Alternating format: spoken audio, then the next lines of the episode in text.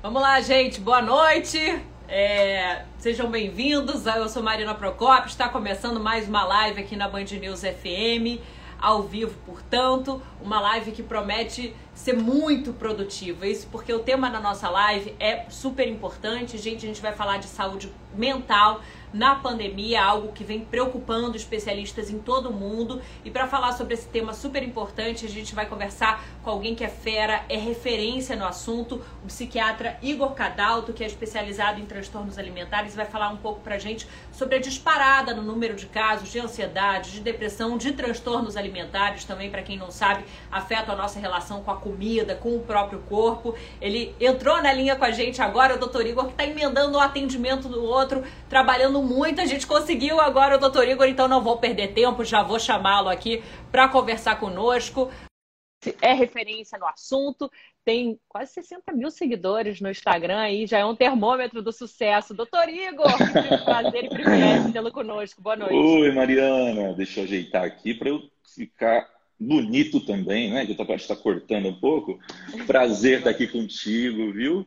E desculpa, correria grande aqui também, acabei me atrasando um pouquinho, mas um super prazer estar aqui com você, estar aqui com os, é, as pessoas que estão, vão assistir essa live, que estão assistindo agora, né? Que eu sei que essa live vai ficar gravada depois também. E tanto da Band News FM Rio, quanto pelo Hospital Badim. Sou psiquiatra lá do Hospital Badim há muitos anos, eu sou o responsável pela saúde mental lá do hospital, pela psiquiatria.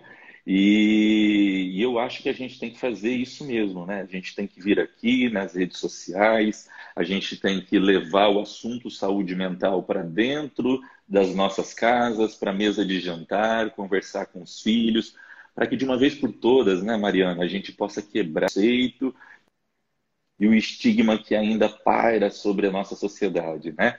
Eu sempre digo, tão importante quanto cuidar do corpo é cuidar da mente também, né? E a gente já passou daquela fase de achar que o psiquiatra, ainda não, né? Ainda existe muito preconceito, mas eu, eu sempre falo, as pessoas acham que o psiquiatra é um doido que cuida de doido, né? E que ir ao psiquiatra, você vai ficar, você vai ficar dependente de medicamento, que você vai ter que tomar a vida inteira. Então tem muitos mitos, né, que foram sendo construídos ao longo do tempo e que hoje é, talvez não façam mais tanto sentido, uma vez que o paciente que vem aqui no meu consultório, por exemplo, eu brinco que muitas vezes é um doido como a gente, que tem conta para pagar, que tem né, filho para criar. Então, a, a, as doenças emocionais, as doenças da mente, principalmente aí, né, com a pandemia, que é algo que nós vamos conversar bastante, é algo que está é, acontecendo, muito provavelmente aí na sua casa também. É, você que está assistindo a gente, dificilmente uma família não tem alguém com depressão, ansiedade. Então a gente tem que parar com esse preconceito e deixar as pessoas buscarem ajuda, né? Perfeito. Doutor Igor já tem é, gente elogiando, falando médico querido, enfim, lembrando, como o doutor Igor falou, a live ah, vai ficar bom. salva na conta da Band News FM. E as perguntas podem ser feitas, a gente vai batendo um papo, uma conversa. Quem quiser fazer pergunta, pode fazendo, que a gente vai direcionando para o doutor Igor à medida que a live for rolando. E a primeira pergunta, doutor Igor, é para a gente falar um pouco sobre como estamos hoje, passados quase um ano, a gente vai completar aí um ano de pandemia aqui no Brasil, uhum. é, e de que forma que isso tem afetado a nossa saúde mental? O que, que você pode dizer sobre é. isso, doutor Igor? Hoje a gente já consegue ver um retrato um pouco mais claro, né, das consequências desse período, né, que foi se estendendo e que é, foi pegando todo mundo de surpresa, né? Eu lembro que logo que começou a pandemia, Uh, a gente não, não, a gente imaginava que talvez, eu lembro que foi ali no período do lockdown em março, mais ou menos, a gente imaginava que ah, um mês, dois meses, enfim, e, e, foi se arrastando e todo mundo que tinha, né, provavelmente todos nós temos uma programação de vida, seja fazer uma viagem, seja uh, fazer um investimento, comprar uma casa, ou, ou seja trabalhar, enfim, e, e, e, pegou todo mundo de calças curtas, né, Mariana? E a gente tem a tendência a querer ter nossa vida toda organizadinha. E aí, de repente, pega a gente de calças curtas, surpreende, traz um medo danado para a sociedade, para todo mundo, porque a gente começa primeiro a ver números de pessoas falecendo e depois a gente começa a ouvir nomes de pessoas próximas, né? De amigos, a gente começa a identificar familiares. Isso vai trazendo uma sensação de impotiva na sociedade que gera um desespero coletivo também. E, e, eu, e eu percebi que no começo as pessoas tentavam se Uh, se distrair de alguma maneira, né? Eu mesmo dei algumas entrevistas também no começo da pandemia, o que, que a gente pode fazer para controlar a ansiedade? E eu lembro que lá no comecinho eu falava assim, ah, a gente pode assistir um filme, ler um livro, e, e aí o tempo foi passando, foi passando, o negócio não mudava. Aí quando me perguntavam isso, eu já falava assim, ah, aceita a ansiedade. Porque quando eu, se eu falasse ler um livro e assistir um filme, ninguém aguentava mais. Né? Então, eu acho que a gente foi aceitando de certa maneira, mas cada pessoa responde de um jeito. Por, primeiro, porque nós somos seres dinâmicos, então a gente tem que levar em consideração uh, as pessoas que têm uma certa vulnerabilidade genética já desde lá de trás, né? É, vulnerabilidade genética é quando a gente tem o gene, né? Esse mesmo gene que dá o olho claro, o olho escuro, a gente também tem genes que é, herdamos dos nossos pais, os nossos, né? É, é, é, é, os nossos avós, enfim, e que podem predispor a doenças como depressão, como ansiedade. Então, ah, é? Já... Isso é genético? Tem um fator genético também, doutorinho? Tem um fator genético. E é, e é, legal a gente falar isso, sabe, Mariana? Eu falo muito, viu, Mariana? Qualquer coisa você me interrompe aí, que eu, tá senão eu vou ficar aqui, ó, atropelando. Tá é, eu tô entendendo. Mas, ó, o... é importante a gente falar isso, porque, assim, a maioria das pessoas que me procuram no consultório, quando a gente fala, poxa, acho que você está com um quadro de depressão ou tem um quadro de ansiedade, elas se sentem muito culpadas como se ter uma febre, uma tosse, uma dor no peito, aí tudo bem, é uma pneumonia. Agora, você está sem energia para fazer as coisas, você não está dormindo bem, você não está sentindo prazer em nada. Aí isso é frescura, é falta de lavar louça, é falta de trabalhar. Né? Como assim? Por muito tempo foi visto dessa maneira. Mas as pessoas só começaram a acreditar que as doenças da mente uh, acontecem quando elas começam a afetar principalmente o físico.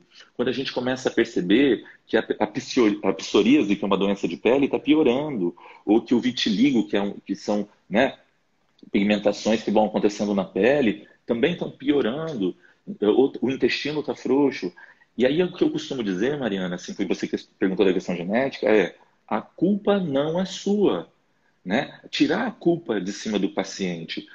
Primeiro, a gente não nasce e escolhe assim, ah, eu quero esse gene aqui que vai ser legal, esse aqui não bom, né? Assim como tem uma predisposição genética, muitas vezes, que predispõe a um câncer, acontece com a saúde mental. Segundo, tem uma questão química de serotonina, dopamina, substâncias que estarem em disfunção no nosso cérebro, que são responsáveis pelo bem-estar, que são responsáveis pelo controle alimentar, pelo sono, e que é, em situações de grande estresse elas podem estar prejudicadas. Aí vem a questão do medicamento, porque o medicamento atua, não atua na genética necessariamente, mas ele atua na questão química, ajudando a reorganizar essas, esses neurotransmissores, essas substâncias, e fazendo com que a gente, então, tenha um ponto de recuperação. E tem o último ponto aqui que eu vou enfatizar, é a questão do ambiente, né? Obviamente que num período de pandemia, onde está todo mundo morrendo de medo do, vírus, do coronavírus, está todo mundo muito assustado. Então, essa situação ambiental na pandemia é, acometeu uh, toda a população. Eu digo que quem não ficou ansioso com a pandemia é porque talvez não tenha entendido o que foi a pandemia. Então, minimamente, a gente ficou um tom acima, né? A gente ficou um pouco receoso. Então, assim, vários desses fatores vão influenciar para a gente dizer que se a pessoa vai evoluir com um quadro de ansiedade durante a pandemia maior, ou com um quadro depressivo, ou com uma compulsão alimentar, enfim, é bem é complexo, né? Não é tão simples assim. Nós somos seres complexos.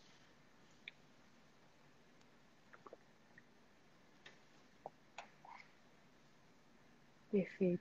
Doutor Igor Cadalto está começando a falhar. Doutor Igor, acho que tem ah, muito é? acesso, está começando a falhar um pouquinho o áudio, hum. a imagem. O áudio estava chegando a perfeito, a imagem estava digitalizando um pouquinho. Ah, tá Agora bom. deu uma travada, mas está voltando. Se puder melhorar a conexão. Tá. Só um minutinho, vou tentar me... questão. Tá. Não é, gente? Para mim, que vocês puderem participar falando também, a... agora Deu uma travada, acho que o doutor Igor deve estar tá mudando eu, a rede. É, isso, imagina. Isso, isso, eu mudei a rede, acho que vai melhorar. Se você puder voltar 30 segundos Vamos e ver, o início tá. aí da, da, sua pergunta. E é caudato. Tá, é. Eu vou repassar. Cadal. Cadal, caldato. Eu estou tentando aqui a minha. Vamos lá, vou trabalhar isso. Não tem problema. Doutor Igor, já, imagina, já tem perguntas chegando. É, você falou da questão de da, da, de ser normal sentir a insegurança, sentir a ansiedade. Pergunta tem, tem resposta? Isso. É, cortou também um pouquinho, mas como é que eu faço para deixar de ser essa pergunta? Eu acredito. É, sentir medo, é, o medo uhum. que é uma questão. Bom, isso. O medo e a preocupação, né, a preocupação excessiva, eles são características importantes aí do quadro de ansiedade.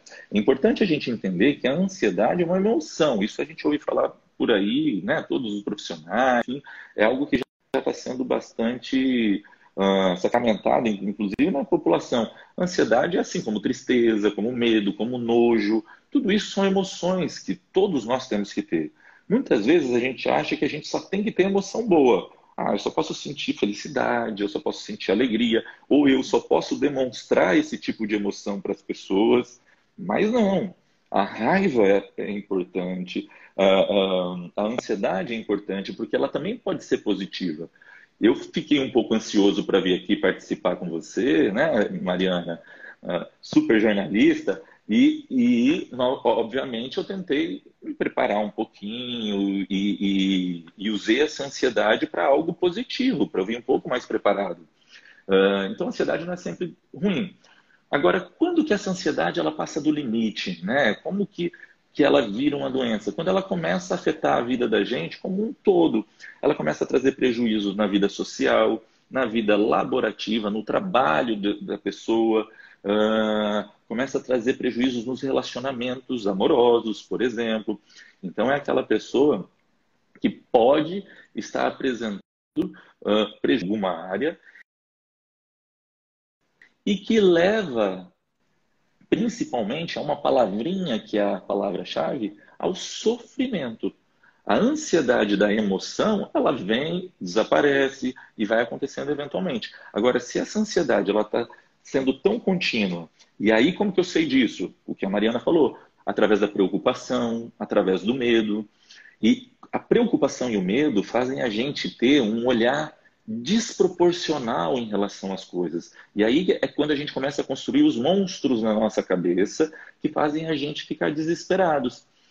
Vamos pensar no medo, né? Se é, a Mariana tem, é, não tem medo de aranha e eu tenho medo de aranha, se a gente olhar para uma aranha na parede, a Mariana vai, não, ela não tem medo, ela vai falar: olha, uma aranha. Se eu sou medroso em relação à aranha, eu vou olhar essa mesma aranha e vou falar: meu Deus, essa aranha é enorme, ela já vai pular em mim.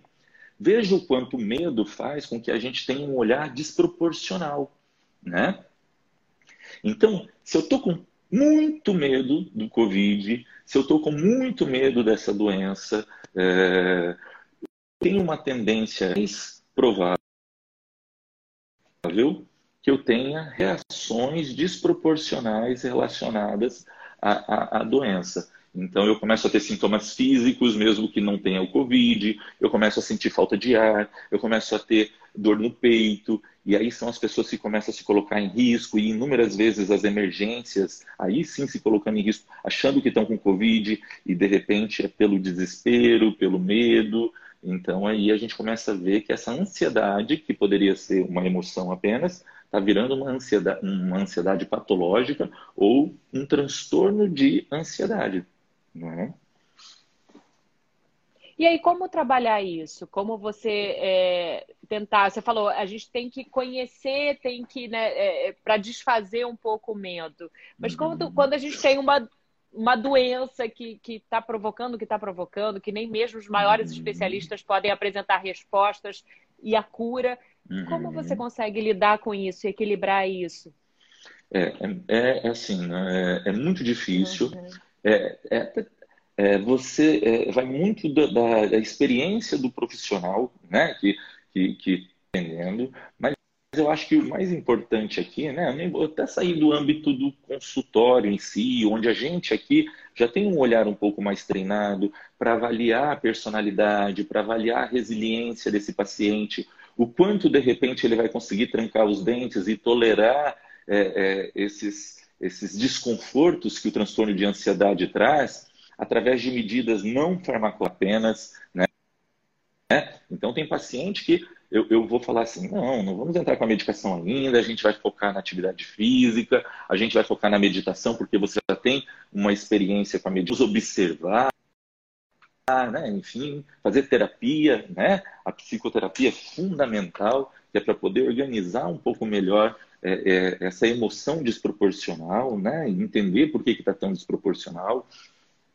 Mas uh, existem pacientes que estão sofrendo tanto e há tanto tempo e muitas vezes sofrendo calados, escondidos dentro de casa, porque tem vergonha de procurar ajuda, né, para passar de maluco, enfim que quando chegam aqui, eles estão tendo síndrome do pânico, que são ataques de ansiedade, por exemplo, que acontecem em torno de 15, 20 minutos, com sensação iminente de morte. O que, que é isso, Igor? A pessoa tem certeza que vai morrer.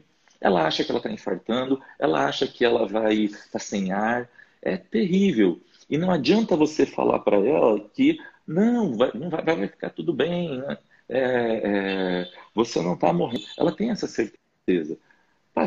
Passam-se 15, 20 minutos, 30 minutos, melhora, aí dá aquele alívio.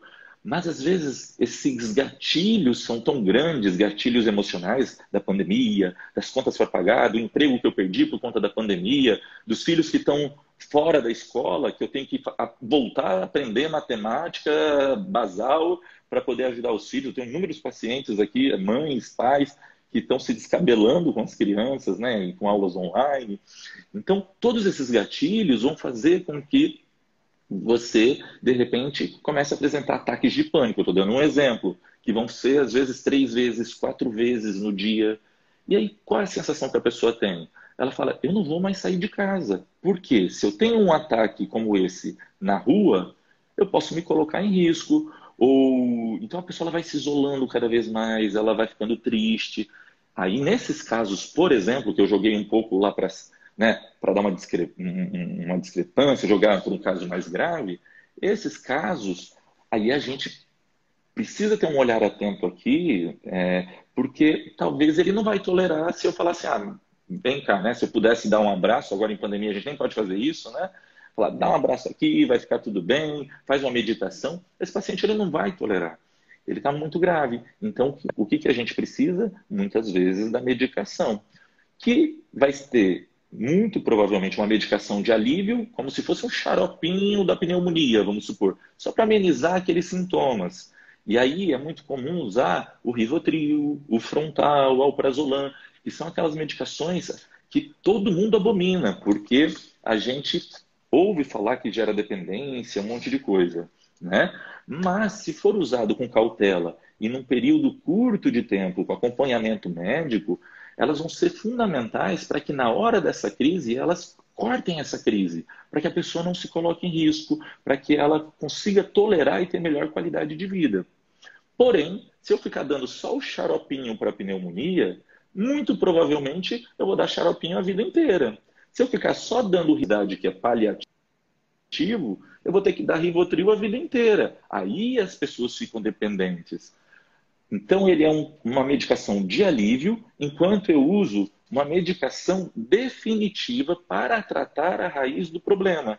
Na pneumonia que eu estou comparando, a gente vai usar o quê? O antibiótico. Então, enquanto o antibiótico está agindo, eu estou dando um para o paciente não precisar ficar. E aqui eu vou usar na ansiedade, nos transtornos de ansiedade, um antidepressivo. Ué, mas não é ansiedade? Você vai dar antidepressivo?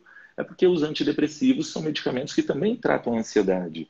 Então, são eles que são usados para o tratamento da raiz do problema da ansiedade, que é um tratamento mais prolongado, em torno de seis meses, mas enquanto a medicação começa a agir mais efetivamente, eu não preciso deixar o paciente tendo crise de pânico todos os dias. Aí o que, eu vou fazer? Vou deixar ali uma medicaçãozinha para dar um conforto, um sintomático. Então, é, tem que ter tem que ter critério e a gente é, trazer para o profissional, para poder esclarecer tudo isso, o profissional está à disposição, para o paciente tirar as dúvidas. É lógico que essa não é uma realidade comum para todos os lugares, né? É, mas é, a ideia, o ideal é que fosse isso, né? Perfeito, doutor Igor. Muita gente elogiando. Ainda está digitalizando um pouquinho a imagem, doutor Igor. Mas a, a, é. o áudio está chegando perfeito. Tá bom. É, a gente, eu acho que dá para a gente ir tocando é, dessa forma. Qualquer coisa, eu peço para o pessoal também dar o retorno para a gente. É, tá. falou da, você falou da, da, dos casos de é, síndrome do pânico, deu um exemplo. Esses casos, casos, casos como esse, têm crescido muito é, desde o início da pandemia? E além da síndrome do pânico, quais têm sido os, os sintomas, os efeitos mais comuns que você tem percebido? Uhum. É, é, a, síndrome do pânico, ela pode acontecer, né? É, quando a, o transtorno de ansiedade ele vai se agravando, né? Então, é, quando o paciente chega no consultório e ele conta o que está acontecendo com ele, a minha primeira preocupação com esse paciente não é necessariamente dar um diagnóstico para ele, mas ele vem esperando um diagnóstico. A minha preocupação com esse paciente é de acolher o sofrimento dele, de entender o quanto ele está sofrendo, qual a intensidade desse sofrimento, independente de que nome a gente vai dar para isso. Porque esse diagnóstico, esse rótulo, é, muitas vezes ele vai acontecer ao longo de um acompanhamento, de outras consultas. Como eu disse, nós somos seres complexos. Então seria muita prepotência minha em uma consulta eu falar, você tem isso, vai ter que tomar aquilo, né? Então acontece da gente acolher esse sofrimento e de esclarecer para o paciente uma impressão diagnóstica que é é, não é a gente não está batendo o martelo, mas que é uma impressão de acordo com a nossa experiência, com o estudo, né? E diante dessa impressão diagnóstica, a gente também tenta avaliar depois, num segundo momento, em consulta, junto com o paciente, a gravidade disso. Bom, é um, possível transtorno de ansiedade, é, uma possível, é um possível transtorno depressivo. Então, vamos avaliar juntos é, e aí, eu, dependendo das características, a gente e do quanto está afetando a vida social, o trabalho, a família, aí a gente vai determinar. É um quadro leve, moderado, grave. Então veja que a gente não tira da cachola e fala assim, hum, você está com depressão. Outra ali, hum, está com ansiedade. Porque muita gente tem essa ideia que o psiquiatra bate o é, olho e, e, e chuta alguma coisa, né? É, eu tinha uma funcionária que começou a trabalhar comigo, né? E eu lembro, ela está comigo até hoje. E eu lembro quando ela chegou lá em casa, ela perguntou, mas você, é, né, você, você, trabalha com o quê e tal? Eu falei, ah, eu sou psiquiatra. Ela, ai meu Deus, aí descobri todos os meus podres. Como se eu falei, eu falei, eu, falei, eu sou psiquiatra, eu não sou, eu não sou o astro, não, né? Eu falei, eu não sou vidente. Então a gente ainda tem essa ideia de que não tem muito critério. E na verdade, tudo dentro da psiquiatria é muito respaldado em alguns critérios, mas óbvio que a gente trabalha com coisas subjetivas. Então, dentro dessa gravidade leve, moderado, grave, aí a gente vai determinar o tratamento. Se for um quadro leve, muitas vezes não precisa de medicação, mas se é um quadro grave de uma depressão, onde a pessoa está pensando em suicídio, eu tenho que proteger essa pessoa da maneira mais ferrenha que eu puder. E ferrenho não significa entrar com remédio, deixar bobalhado, nada disso. Doutor Igor, e quando é, você falou que é normal nesse período a gente sentir ansiedade, sentir, é, enfim, eventualmente medo diante de tudo que a gente está vivendo. Mas como diferenciar é, o que é normal para esse momento e o que passou do limite, que é a hora de, de ir no consultório do doutor Igor, de buscar ajuda? É, quando, como é que a gente identifica quando é necessário uma ajuda profissional? É Antes de responder essa, eu acho que eu rodei tanto e não respondi a anterior. Você falou o que é mais frequente, eu acho, né? Que eu tenho visto. Ah, sim. É, sim, sim. Desculpa. É, eu me toquei. São os transtornos de ansiedade, e aí ansiedade generalizada, toque tem crescido muito. Imagina pacientes mais obsessivos, compulsivos, e aí com essa necessidade de lavar as mãos. Tenho alguns pacientes ah, que é? come, começaram. Olha que começaram inclusive a lavar o dinheiro, a conta de energia que chega, passar álcool e aí põe para secar. Já tive paciente que ficou dois dias dentro do carro porque é o ambiente que ele achava mais seguro.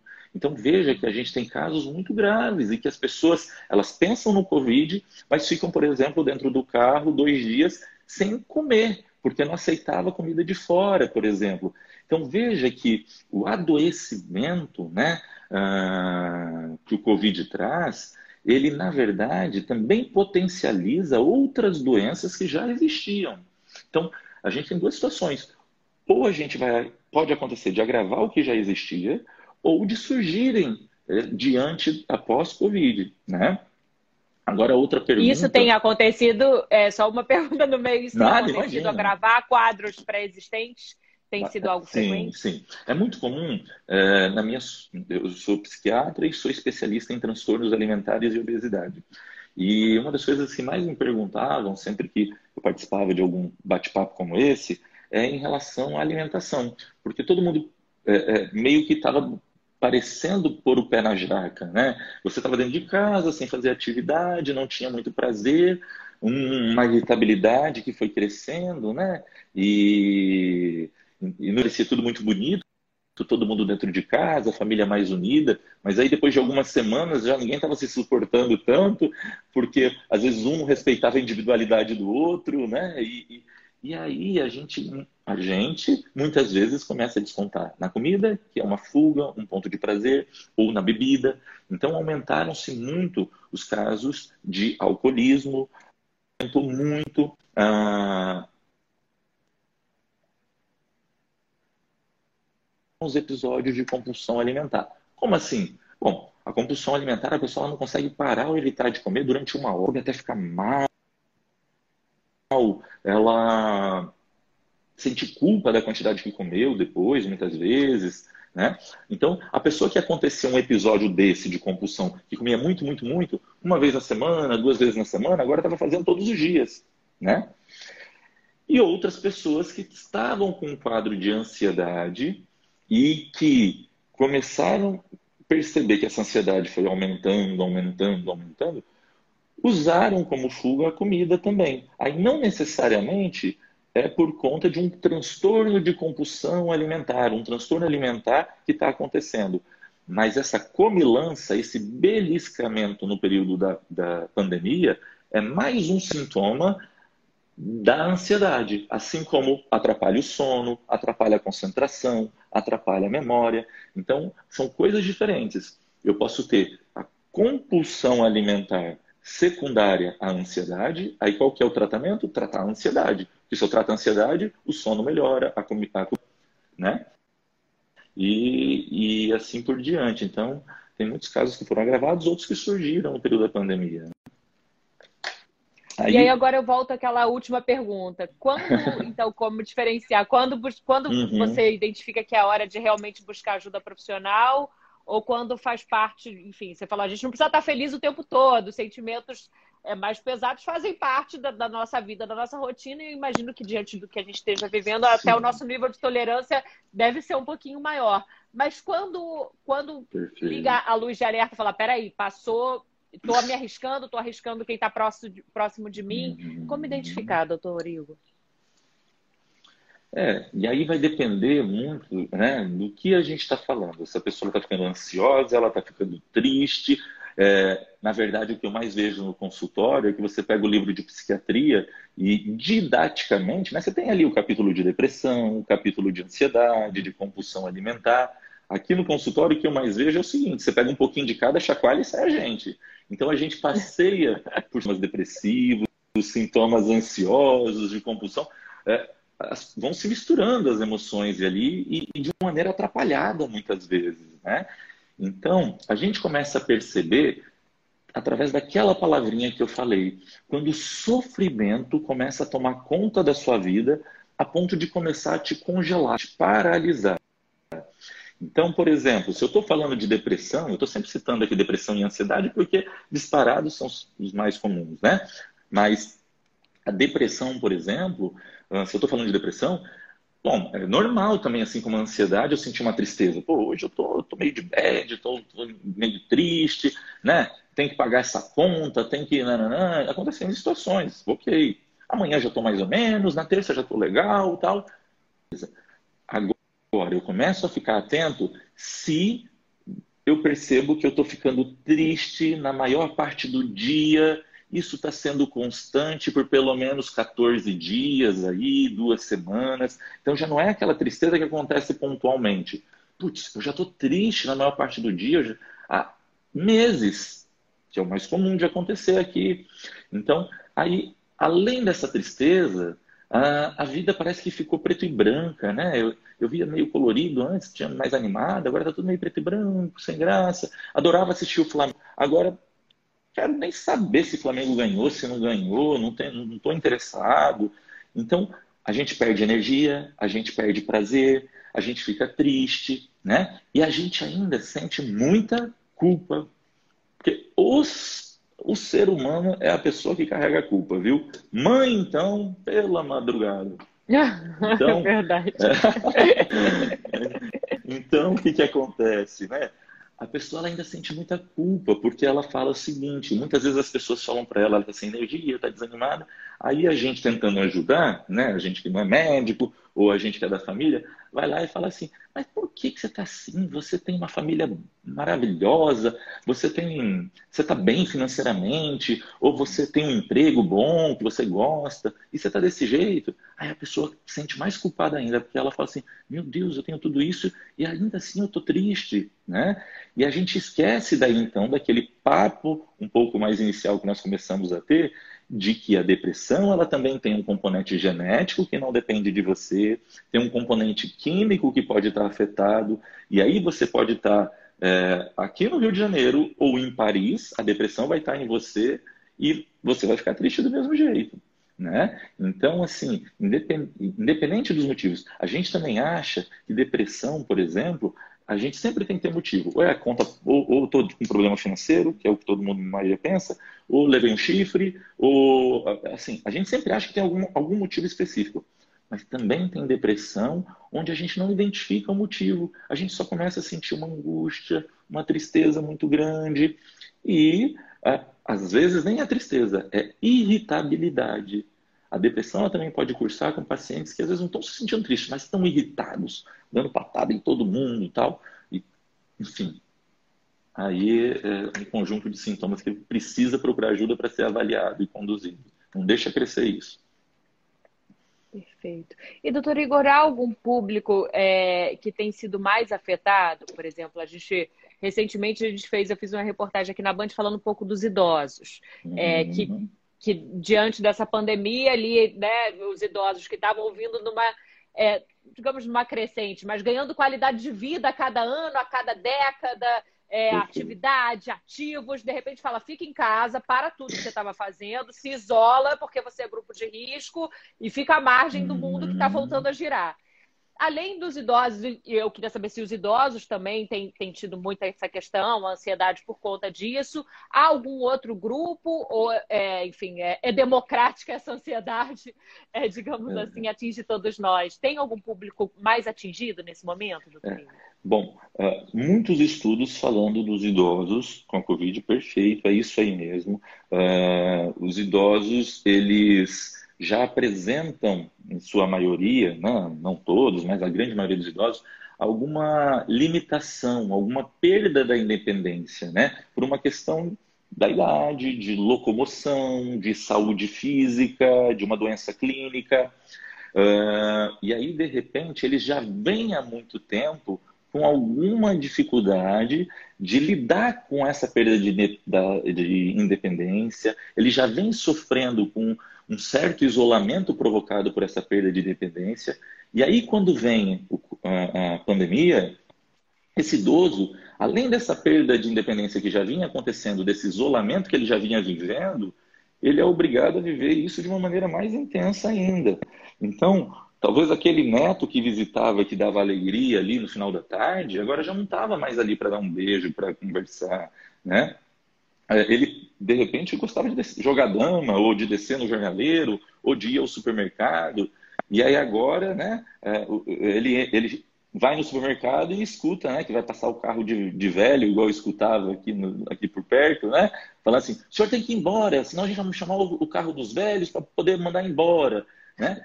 É, a, a, gente começou a julgar, inclusive, esse idoso, quando via um idoso na rua, de falar assim, o que você está fazendo aqui, né? Então, foi muito intenso, foi muito pesado. Há de se considerar ainda que esse isolamento ele também afeta muito o público uh, que apresenta algum grau de demência também. Porque o entendimento do que está acontecendo talvez não seja total. E, de repente, é, esses pacientes que já apresentam alguma demência, como Alzheimer, uma demência frontotemporal, que são um outro tipo de demência, e outras, enfim, começam a apresentar alterações de comportamento também, a ponto de muitas vezes começarem a ficar um pouco mais agressivos, mais irritados, enfim. Agora, o outro público, viu, Mariana? E aí já é uma percepção mais minha, né? É, é, é, é o ibope do Igor aqui, é, do, da minha prática.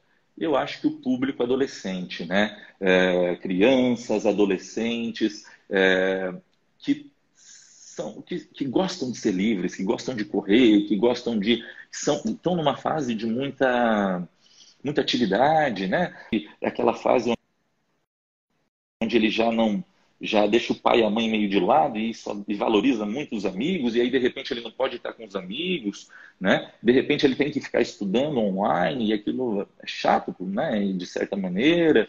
Então os adolescentes, eles também começaram a ficar mais irritados. Crianças que precisaram de suporte de terapia uh, para poder tentar entender um pouco isso, ressignificar. Eu tenho uma paciente que daí eu estava cuidando da mãe, eu não sou especialista na infância, é, na infância, então geralmente eu acabo encaminhando, a não ser que seja transtorno alimentar, mas aí eu acabo encaminhando para algum colega especialista em infância, né, a, a criança e, e a mãe fica comigo geralmente. E aí eu tratava a mãe e a mãe estava fazendo, por exemplo, uma lista, tipo, na segunda-feira vamos hidratar o cabelo, na terça fazer a unha, com a menina de 10 anos, por exemplo, né? Para tentar é, Isso é uma... positivo, é, é, é, algo bacana. Para tentar manter uma rotina, né, de certa maneira. Então essa era uma dica. Mas o problema é que o negócio foi se estendendo, né? Aí ninguém aguenta mais hidratar cabelo, fazer unha. Então tá todo mundo assim, tá todo mundo assim, já usando a criatividade o máximo que pode. E aí a gente vê né, as pessoas tentando flexibilizar um pouco mais e, e enfim, uns com mais responsabilidade, outros de maneira né, não responsável, mas vem esse desespero do, do, da socialização. Eu acho que a gente nunca tinha atentado o quanto nós somos dependentes da socialização, né? É, a gente precisa, né, do contato, mesmo que o virtual é, é, seja aproxime, mas é muito mais legal estar aqui, aqui com a Mariana tomando um cafezinho e a gente conversando e pronto, né? Então, tem muito isso, tem as facilidades, mas também trouxe muitas coisas aí que mexeram muito com o nosso emocional, sem dúvida nenhuma.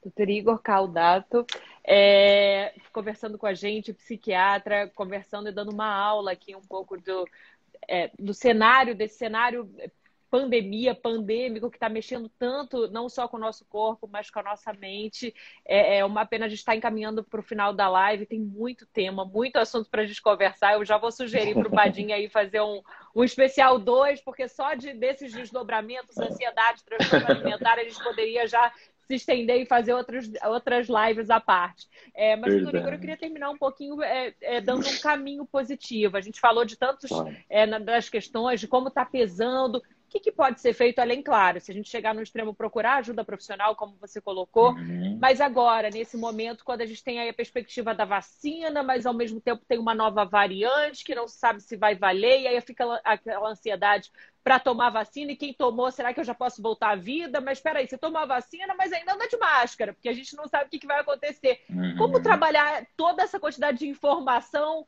e, e, e de e desconhecimento para o futuro para a gente não, não pirar, segurar um pouco mais a onda? Assim, tem algum caminho? Eu sei que não é receita de bolo, mas tem algo que a gente possa focar ali? Uhum. Mariana, eu acho que assim, é, em qualquer situação que nos pegue de surpresa, né? Porque a gente tenta estar tá sempre cuidando do emocional, cuidando da nossa vida, né? Para a gente não ser surpreendido negativamente pelas coisas, a gente tenta se precaver, vamos dizer assim, né? se prevenir é, é, de tudo. Mas é inevitável que a vida ela é uma estrada e hora vai ter um buraco na estrada, hora vai ter uma curva fechada e a gente não vai ter domínio total uh, dessas situações. Então, o que, que a gente tem que fazer? Uh, uma das coisas que eu sempre falo é a gente tentar fortalecer os nossos alicerces como seres humanos. Criar uma blindagem emocional que não significa que você vai estar imune a ter uma ansiedade, um transtorno de ansiedade, a depressão, mas muito provavelmente você vai ser daqueles que talvez vai tolerar mais, vai ter uma resiliência maior, que é a capacidade de você é, conseguir é, adap se adaptar a essas mudanças todas, né? Uh, se você tem uma família estruturada, se você tem uh, religião, e aí, independente do que você acredita, espiritualidade, religiosidade, os últimos congressos que eu fui, a gente tinha dias de debates do quanto a espiritualidade ela influencia uh, nos transtornos mentais. Não que a pessoa não vai ter depressão novamente. A gente tem aí exemplos de padres, pastores que passaram por depressão, por síndrome do pânico, mas os estudos mostram que as pessoas que têm espiritualidade ou religiosidade, elas tendem a ter menos chance de ter esses transtornos, e quando eles têm, é, eles conseguem, de certa maneira, superar mais rapidamente. Então, assim, família, né? Nem sempre a gente consegue escolher ou ter uma família estruturada, mas às vezes a gente escolhe a família, a família que a gente quer ter através da rede de amigos, né? Enfim, uh, espiritualidade, a saúde mental, né? Então, uh, parar de achar que vir ao psiquiatra e principalmente ir à psicóloga é porque eu tô doido. Ah, é para não ficar doido. e é para você não ficar doido. É para prevenir. Hoje em dia a gente não vai no médico só quando está diabético. A gente vai lá para ver a glicose, para a gente evitar. Aqui também na saúde mental. A gente pode ter um cuidado com um bate-papo como esse, onde a gente traz informações de maneira uh, mais claras ou de repente ensinando o que é sintoma, o que não é isso é terapia cognitivo, de entendimento do que, é esse transtorno de ansiedade. A partir do momento que eu entendo o que é a doença, aí eu vou ensinar o meu paciente, a terapia vai ensinar o paciente a mudar o comportamento. Como que eu faço então para lidar com isso, né? Então, novamente, vamos lá? Família, espiritualidade, saúde mental, saúde física, e aí entra boa alimentação, exercício físico, então, tudo que a gente fala relacionado à qualidade de vida. Quanto mais cuidado você tiver com você, maior, mais alicerçado você vai estar, mais protegido você vai estar por esse cinturão de proteção. Agora, último recado, Mariana, juro que estou terminando. Ai, meu Deus, vocês não vão me chamar Não, pode continuar, dá uma pena de terminar. Por favor, doutor. Agora sim, é, eu acho que você comentou, né? Quem sofreu isso, né? e, ou que teve situações difíceis né, na família, ou que perderam entes queridos, ou enfim, é muito difícil até para mim falar isso, mas estou sentindo vontade. É, a gente, isso tudo, esse momento, essa pandemia, a perda desse ente querido, ou o sufoco que você passou, pode se tornar um grande trauma na sua vida, né? E vai ser uma lembrança do que aconteceu. Agora, a gente pode fazer, tentar direcionar através é, de ajuda profissional ou você mesmo, fazer com que esse trauma ele possa ser um transtorno de estresse pós-traumático, onde você vai ficar revivendo isso, você vai ter sonhos, você vai ficar acorrentado a essa, a, a, a essa angústia né, de tudo que vivenciou. Ou a gente pega situações como essa é, onde a gente vivenciou realmente esse trauma e a gente tenta direcionar. Não estou querendo ser poliano de achar tudo bonito, mas assim, da gente tentar direcionar então para um crescimento pós-traumático, onde através de situações difíceis a gente passe então a valorizar ainda mais a vida, a valorizar ainda mais as pessoas que nós amamos, a querer estar perto, né, daqueles que a gente talvez antes não não cuidasse tanto, não porque não quiséssemos, mas porque a gente era atropelado pelo tempo. E então a gente, acho que isso trouxe de bom, sabe, Mariana? Talvez essa reflexão, a gente ressignificar os nossos vínculos, os nossos elos, uh, isso tudo parece muito uh, muito tópico às vezes, né? Meio meio meio, meio uh, assim comum de ser falado em tempos que nós estamos vivendo, mas eu acredito de fato nisso. Eu vejo isso no consultório e vejo que as pessoas se conseguem, então, escolher esse outro caminho do crescimento pós-traumático, vão conseguir lidar melhor com esse sofrimento que a doença e essa pandemia pode estar, eh, possa estar deixando em nós. Doutor Igor Caldato dando uma aula para gente. É do Ju Vieira, acabou de escrever melhor psiquiatra. Muita gente aplaudindo, é. agradecendo. E eu faço coro, viu, doutor Igor?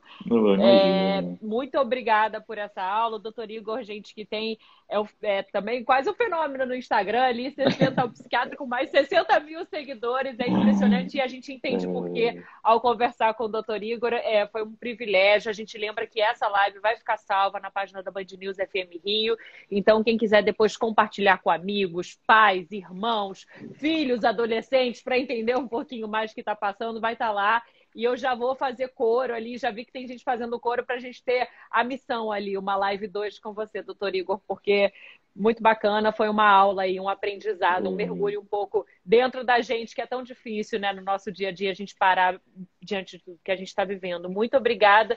Você quer mandar alguma mensagem, enfim, alguma orientação para a gente fechar, doutor Igor? Só agradecer, dizer que super topo outras participações. Eu adoro falar, adoro estar aqui dividindo, né? Eu falo, adoro me aparecer, mas na verdade, né? mas na verdade não é isso. Na verdade, esse trabalho que faço em rede social e que me surpreende também, sabe, Mariana, muitas vezes, porque de repente a gente tem uma rotina muito pesada. Você, você sentiu isso hoje, né, Mariana? A gente tentando se comunicar e tal, a correria. E, e assim, às vezes é um tempinho que eu tiro ali e, e coloco alguma frase, alguma coisa que passou pelo consultório, fez sentido para mim, fez sentido para o outro. E você não tem ideia do retorno que eu tenho disso, de quantas pessoas se sentem tocadas por uma coisa que às vezes parece tão simples, né? Então, esse trabalho é, eu, eu tenho o maior prazer em fazer. Eu sou lá do interior do Pará, eu sei que esse tipo de informação chega lá para os meus é, amigos de lá, esse tipo de informação chega no sul, chega em outros lugares, em pessoas que não têm acesso a especialistas. Informações, às vezes, que a gente tem que trazer com qualidade e responsabilidade, fazem muita diferença na vida das pessoas. Né? E, então, eu acredito muito numa palavrinha que é a psicoeducação. Então, enquanto eu puder estar aqui fazendo o meu trabalho e de alguma maneira estar ajudando através da psicoeducação, através de qualquer meio, já que eu gosto muito de falar, vou usar isso então para psicoeducar a nossa população aí à medida do possível. Que sorte a nossa. Imagina. obrigada, doutor Igor. Obrigada por compartilhar seu conhecimento e até a próxima. Gente, muito obrigada pela companhia. Terça que vem a gente está de volta às sete da noite. Lembrando mais uma vez, Band News FM Rio vai ficar salvo essa conversa, essa aula aí com o doutor Igor. Obrigada, doutor. Imagina, obrigado a vocês. Tchau, tchau. Tchau, gente. Boa noite a todos. Tchau. Beijo, todo mundo.